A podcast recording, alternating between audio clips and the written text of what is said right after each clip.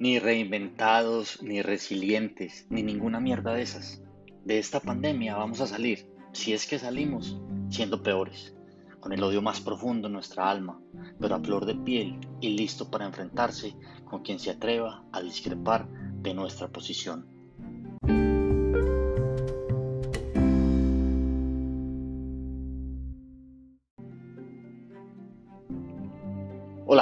Sean todos ustedes muy bienvenidos a este recreo. Desde hace unos días no teníamos episodio, pero bueno, por aquí regresamos. De nuevo, gracias a quienes nos han escuchado en los episodios anteriores. Saben que este es un espacio de múltiples visiones.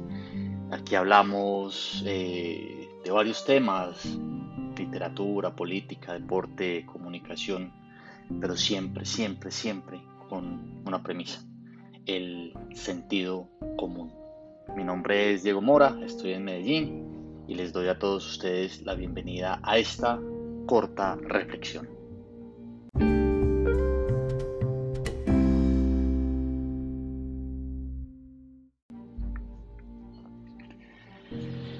Somos una catástrofe de humanidad. Basta ver eh, lo que está pasando en Estados Unidos y la excusa perfecta que encontraron los que tienen ese espíritu de bandido para salir a la calle y destrozar lo que encuentran a su paso y para agredir de una forma absurda a las personas que no tienen ese espíritu tan dañado y que no protestan. Es muy claro que el asesinato de George Floyd, fuera quien fuera y sin importar su historial, no importa, es terrible y es la muestra de la estupidez humana. Un policía sordo, rodeado de otros más sordos que él, fueron incapaces de ponerle sentido común a la situación.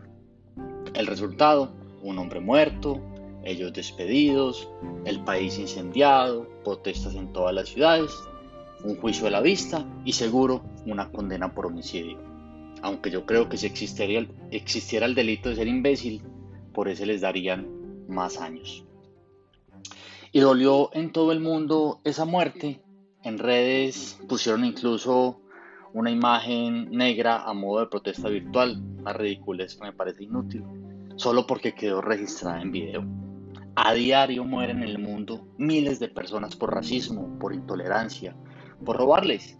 Pero quienes hoy se rasgan las vestiduras por Floyd no dicen nada.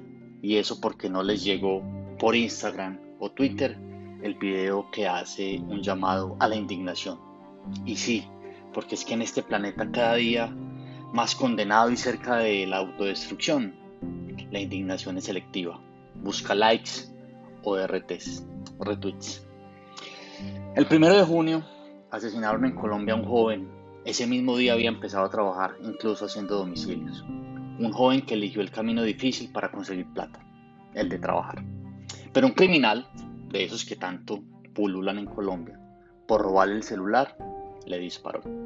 Fue capturado junto a otros que eligieron el camino fácil para darse sus gustos, el camino de salir a buscar lo que otros han trabajado. Esa es nuestra realidad, pero yo no vi, tal vez no lo sigo a todos, a quienes protestaron por la muerte en Estados Unidos, alzando su voz por Juan Carlos Galvez.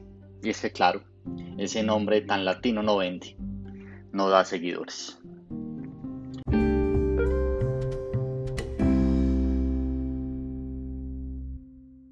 En fin, tal vez lo mejor que podría pasarnos es que este virus haga lo suyo sin clemencia, porque esa nueva normalidad de la que tanto hemos hablado desde los filósofos, pasando por los políticos y llegando hasta nosotros los de la base, no será tal y como esperamos. Volveremos a lo mismo, y algunos más salvajes que antes.